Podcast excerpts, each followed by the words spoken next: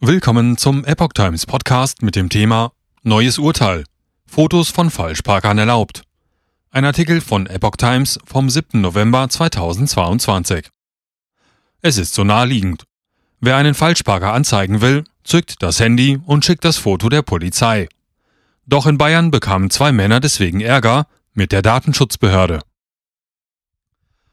Wer Fotos von Falschparkern im Rahmen einer Anzeige an die Polizei schickt, verstößt im Normalfall nicht gegen den Datenschutz. Das geht aus zwei Grundsatzurteilen des Verwaltungsgerichts Ansbach hervor. Das Gericht gab damit zwei Männern Recht, die Anzeigen wegen Parkverstößen auf Geh- und Radwegen stellten und diese mit eigenen Fotos untermauert hatten. Sie wurden vom Bayerischen Landesamt für Datenschutzaufsicht verwarnt und sollten eine Gebühr von je 100 Euro zahlen. Dagegen zogen die beiden vor Gericht. War das eine rechtmäßige Datenverarbeitung? Im Kern ging es bei dem Verfahren um die Frage, ob es sich bei der digitalen Übermittlung der Fotos um eine rechtmäßige Datenverarbeitung im Sinne der Datenschutzgrundverordnung handelt. Nach dieser Verordnung muss für das Übersenden der Bilddateien ein berechtigtes Interesse bestehen, zum Beispiel wenn man persönlich von der Situation betroffen ist.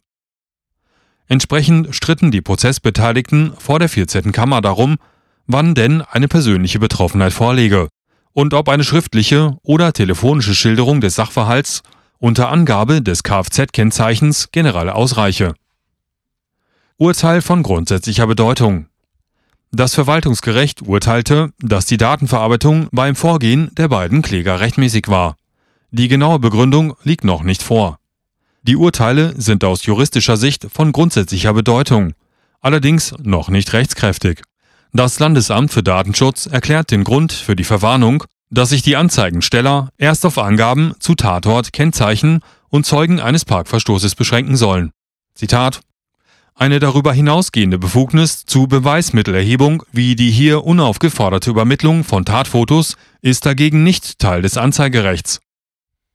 Die Deutsche Umwelthilfe begrüßte das Urteil. Falschparken ist kein Kavaliersdelikt sondern gefährdet Menschen, die mit Fahrrad, Rollator, Rollstuhl oder Kinderwagen unterwegs sind, kommentierte Bundesgeschäftsführer Jürgen Resch.